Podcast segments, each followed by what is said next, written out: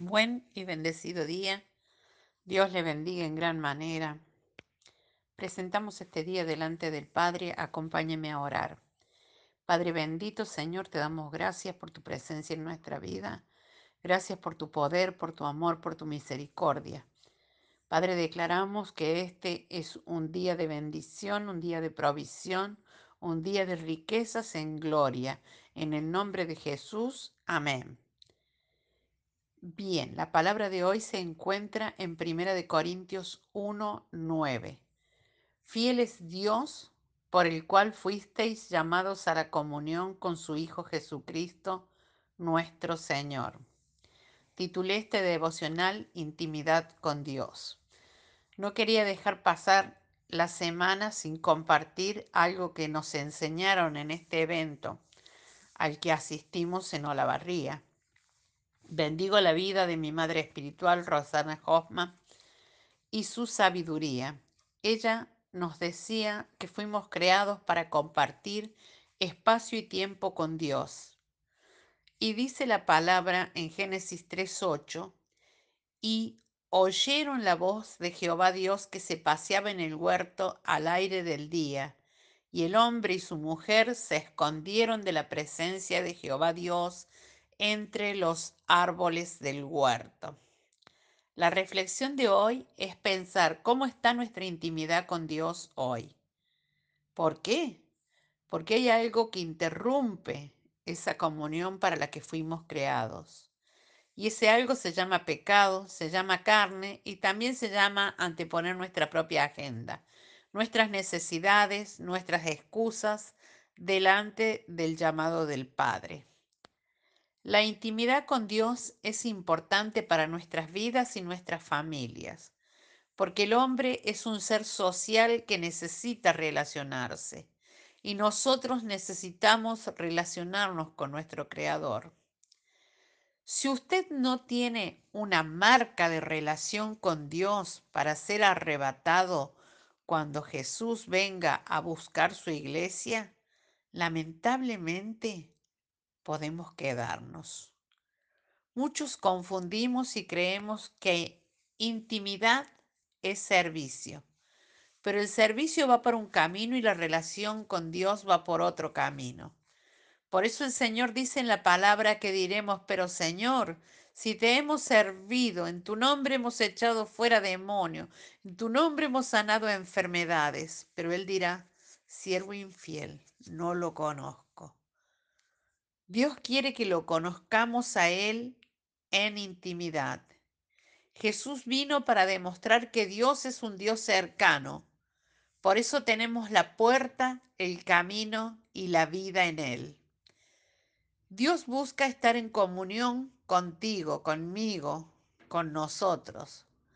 Podemos tener en cosas en común, pero no hay intimidad.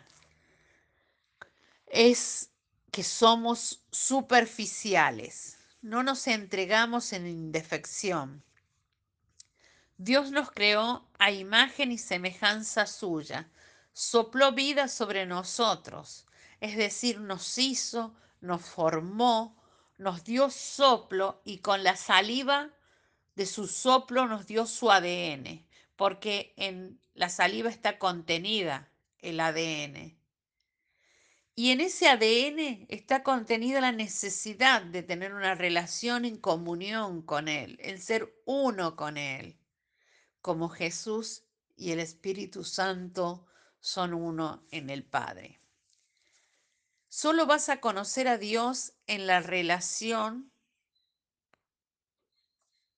no es en la palabra, no es de hecho.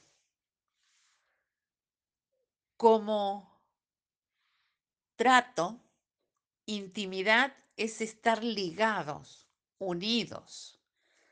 Y hay bases, nos decía mamá que las bases son el amor a Él, la obediencia, el temor, la comunión y el compromiso.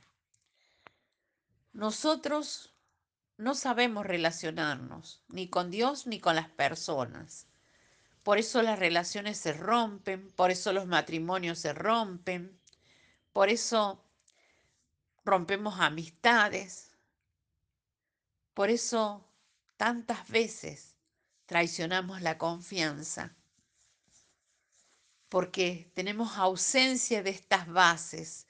Tenemos ausencia y no, no cultivamos las bases de el amor, la obediencia, el compromiso, la comunión, el temor a Él. Bendito sea Dios. No hemos encontrado al Padre en esa relación amorosa, por eso no permanecemos en el tiempo. No le damos tiempo a la relación, no le ponemos sacrificio, sacrificio de oración, de comunión, de espera, de escucha. Cuando no hay relación estamos vacíos y no podemos permanecer. La garantía de las respuestas a nuestras oraciones es la intimidad. Hay que buscarlo. Él nos busca y llama a la intimidad. La relación con Dios debe ser una prioridad. Mateo 6:33 dice que si buscamos primeramente el reino de Dios y su justicia, todo nos será añadido. ¿Cuál es el orden de Dios en tu vida? ¿Qué pones primero? Todo lo que antepones a Dios, todo lo que, lo que pones antes que Dios en tu vida, es tu Dios.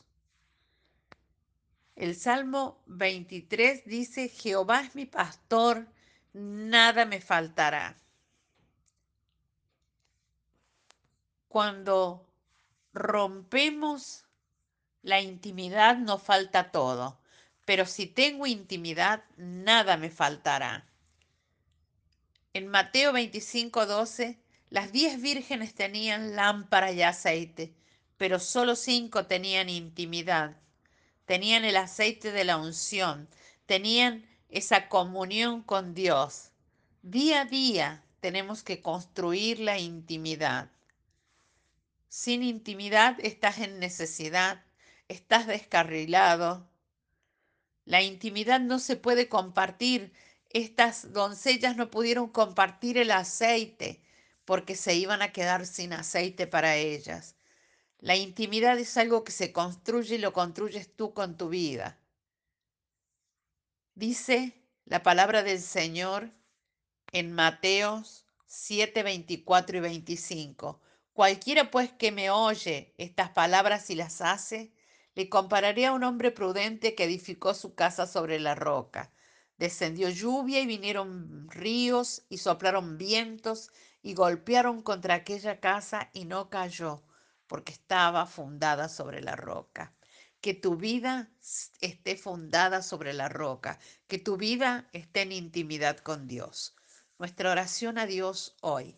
Padre Celestial, queremos encontrarnos contigo y pasear contigo en tu huerto. Te pedimos perdón por este tiempo en que hemos descuidado la intimidad contigo, por este tiempo en el que permanecimos escondidos de tu presencia, te pedimos, Señor, un encuentro con tu presencia para ser marcado por las arras de tu espíritu, que caen pesadamente sobre el nuestro. En el nombre de Jesús, amén. Te bendigo, te declaro la bendición de esta palabra y hasta el lunes.